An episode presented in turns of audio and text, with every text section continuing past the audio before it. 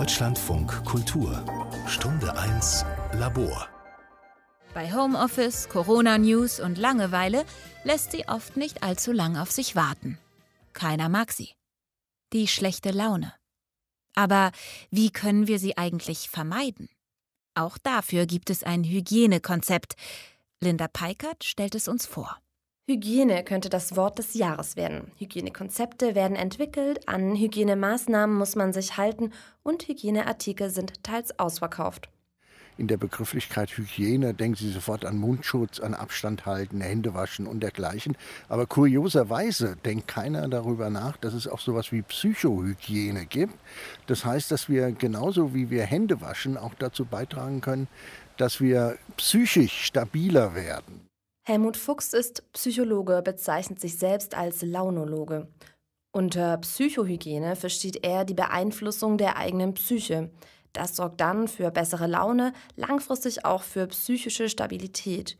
Und dafür hat Fuchs Methoden parat. Ich sage ja häufig, Psychohygiene, das ist äh, wie ein Handwerk. Also manchmal gehe ich sogar so weit, dass wenn mich jemand fragt, ich bin Hygienefacharbeiter.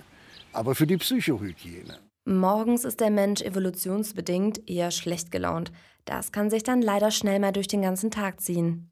Ja, also wenn, wenn ich morgens früh als erstes denke, welchen Idioten werde ich begegnen? Begegne ich dem ersten schon beim Rasieren oder beim Schminken, je nachdem. Und äh, es werden weitere Idioten auftauchen und Sie können sicher sein, Sie kriegen alle. Genauso wie wenn Sie morgens früh darüber nachdenken, wem Sie eine Freude machen können. Sie finden unzählige Menschen. Wem möchte ich heute eine Freude machen? Das ist eine der drei Morgenfragen, die Fuchs für einen guten Start in den Tag empfiehlt. Außerdem sollte man sich fragen, Worauf freue ich mich heute? Um sich auf das Positive des Tages zu konzentrieren. Auch eine etwas generelle Frage sollte dabei sein, etwa worauf bin ich stolz in meinem Leben oder wofür bin ich dankbar? Diese Fragen könnten die Funktion eines aufbauenden Morgengebets übernehmen.